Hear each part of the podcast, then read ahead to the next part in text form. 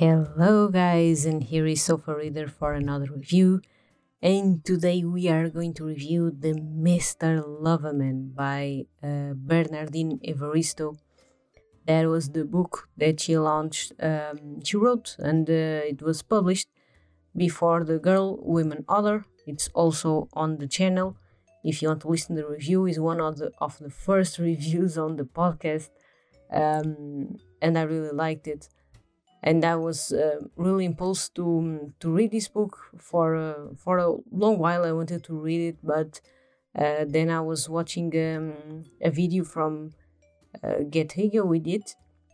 I will leave her Instagram account um, on the description of the podcast, and then you can check it out the um, the YouTube channel and uh, her Instagram too and she gave this uh, this recommendation especially for the audiobook because it will be a, a nice experience and it really was it was a very very nice experience. Um, it was narrated by james good and he gives um, the voice to the character. Because this character makes the book the mr loverman makes the book. Um, he's um, mr walker Mr. Walker. He's a very, very nice gentleman. Um, he's uh, going like uh, through a middle middle age crisis, so to say. And uh, if you see by the by the picture that I have and the picture of the audiobook, uh, he's uh, African descendant, and he lives in the UK. And maybe Mr. Walker, like your father, like your grandpa, like your uncles, and all the uh, older generations, they make some commentaries that we younger women don't like a lot or we hate them. Um, and we have some um, some very heated discussions with our with these family members that we love so much, but um, we can't stand anymore those um, chauvinistic jokes, this uh, uh, yabba yabba women yabba yabba, and uh, who else and what else could they say more to offend us? And he does that a lot with his daughter, and um, he goes also through a middle age crisis, and that is what impulsionates the book. Um, he um, uh, he discovers, or not he discovers, but he tries to get out of the closet. that is the the beauty of it, um, and the, and that's the journey that he does, and the, uh, this journey is just amazing. It's uh, very very funny. I was hearing the book on the street and sometimes biting my tongue not to laugh. Uh, and sometimes it was very funny. Sometimes it was a little oh poor man um, kind of thinking because um, yeah it's not it, he's not uh, to blame for the education that he had and uh, for all the um, misconceptions that he has about himself.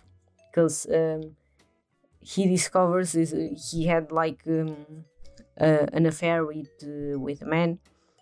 Um, and the thing is that he doesn't uh, consider that as um, to betray his wife. kind of have to make a pause there. Uh, it goes that far on the um, uh, chauvinistic uh, treatment with people. It goes that far um, with that uh, misconception that uh, yeah, okay, I'm married with a woman, but uh, if I'm cheating her, cheating on her with a man, it's not cheating. uh, yeah, no, yeah, no, no, guys, no. Um, and yeah, he has a process, and uh, he he goes through the the whole journey, and he's like, I can't, I can't spoil you anything, cause um, you can see that on the synopsis, and that's what the book is about. Is his journey of um, acknowledge uh, himself and um, what he is and uh, uh, being gay and admitting it, coming out of the closet, literally. and coming out bold sometimes and um, and the stuff that he says is is hilarious is hilarious and um, this actor this uh, james good uh, he made um, an amazing impersonation of this character. Uh, that is uh, amazing especially the accent because uh, it's like uh, so to say caribbean accent but he lives in the uk so it's not the same as um, african descendant uh, that goes to the USA, he's going to adopt other culture manners, going to adopt another accent, he's going to live with another culture, so the accent is not the same for sure.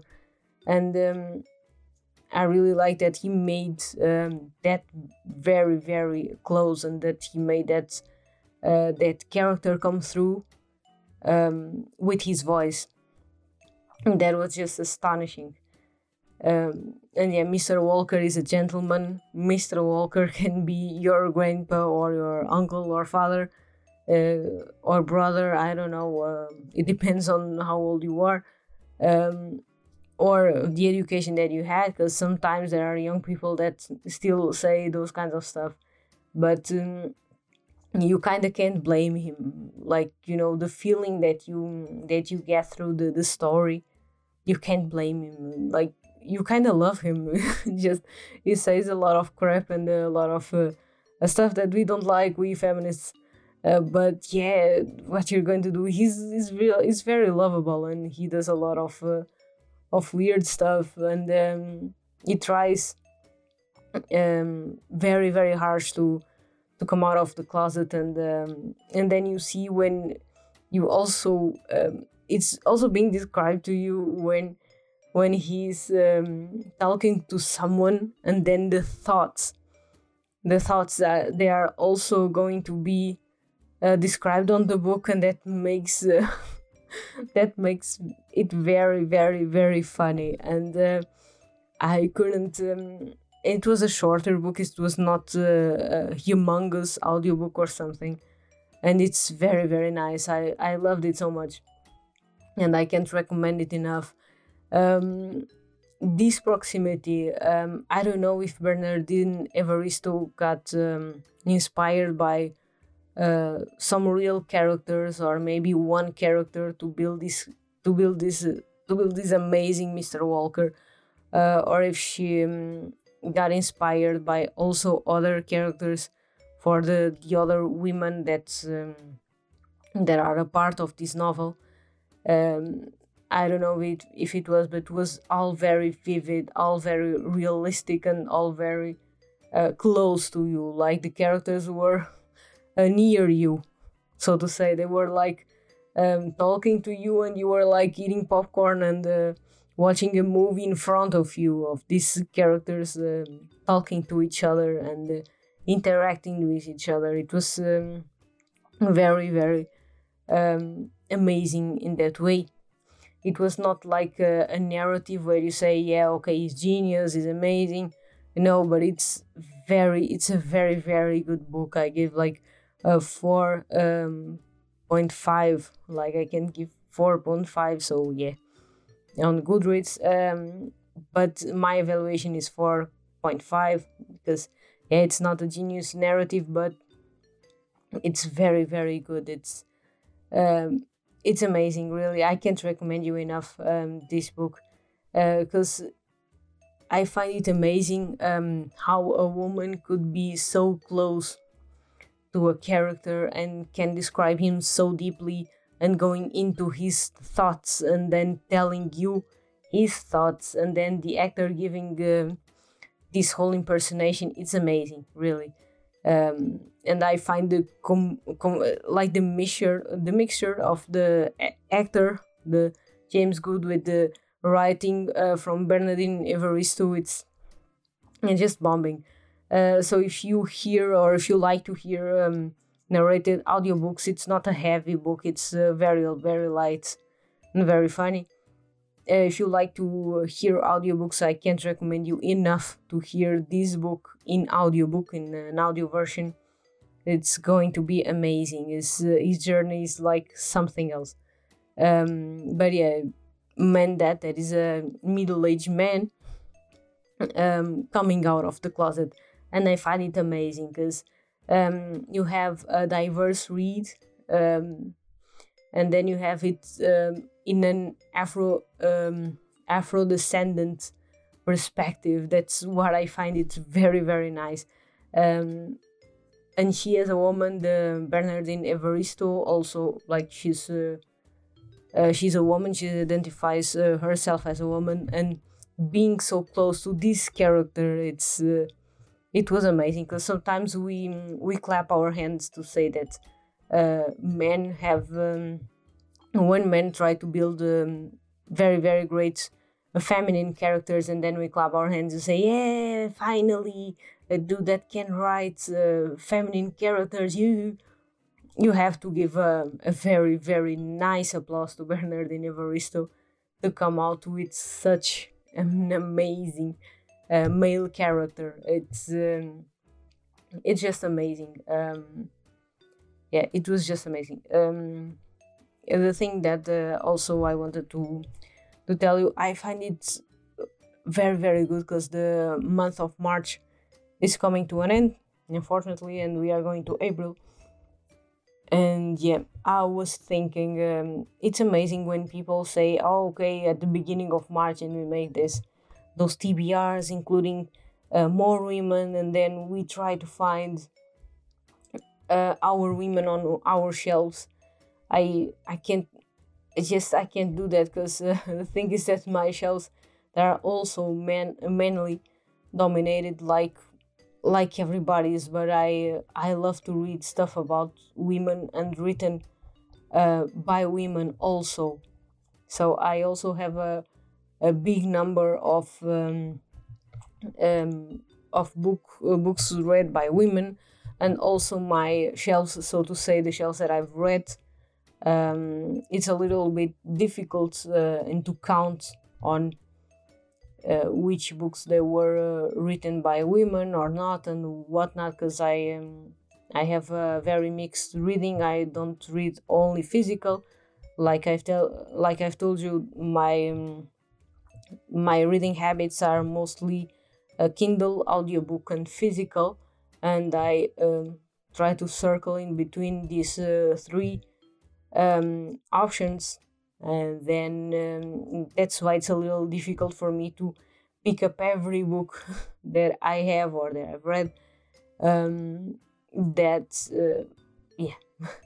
Uh, that I've read, and then uh, it's difficult just to say that uh, I have many women's and then I have many men and whatever. That's why I haven't uh, done that for this March month. But I find it very, very nice that you guys do and that you guys do that on Instagram and that uh, you guys um, go a little further and acknowledge that uh, there are always less women on the on the publication market uh, as writers there are uh, fewer, always fewer women, um, and that's uh, that's very sad for sure. Uh, but I find it very very nice that you acknowledge it, um, and that you say that March is going to be a all women month or something, and I find it very very good. But I have a challenge for you guys. Um, if you liked it and um, if you want to, maybe maybe um, you could um, instead of reading just women for the month of march let's give us um, uh, an opportunity uh, every month to read a book that it's by a woman by an afro-descendant woman by a lgbtq uh, by a um, writer uh, that is about um, Indians, American Indians, or other Indians. Um, yeah, let's uh, one one book a month. Let's make it diverse. At least I'm not saying that you should go all crazy like me. That I read a lot of um, women and diverse books. I'm not telling you that, but I'm just telling you just go a little further and try to read one book a month is not going to be that difficult. If you really have the reading habit, like I know you have, right? Um, you're going to to make it pretty good. And I'm not saying that you shouldn't read what you like and that I'm bossing around on your reading taste and all that. It's not that for sure. I just um I'm just giving you a challenge if you want to join, if you want to if you want to go a little further and if you acknowledge that uh, you have read less women and less uh, diverse authors and less diverse stuff uh, maybe go a little further and then choose one read a month um, instead of packing just the march month uh, with all women or all diverse readings um, or all african reads. Then let's make one book for women or diverse reads or um, ethnical reads uh, that uh, in genres that we like because there are a lot of uh, writers if we are willing to search for it and you can also ask me for um, for questions you can also ask me for suggestions if um, if you want to say oh, okay i want to um, to read more fantasy or sci-fi and I, I read more that and that genre maybe you can um, recommend me a book um, or an author um, in that genre that you think that uh, that maybe I'll like. Uh, yeah I can do that and it's uh, it's fine by me. It's it's fine really. Um, so it will be very very nice if you want to join in. And if you want to open your uh, readings and your bookshelves to diverse reads. We all will be very very happy. Okay.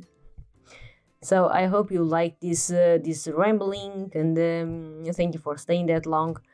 Um, i hope you like this uh, this review and this rambling and don't miss this book and especially this audiobook because it's very very nice. Uh, so i hope you liked it and bye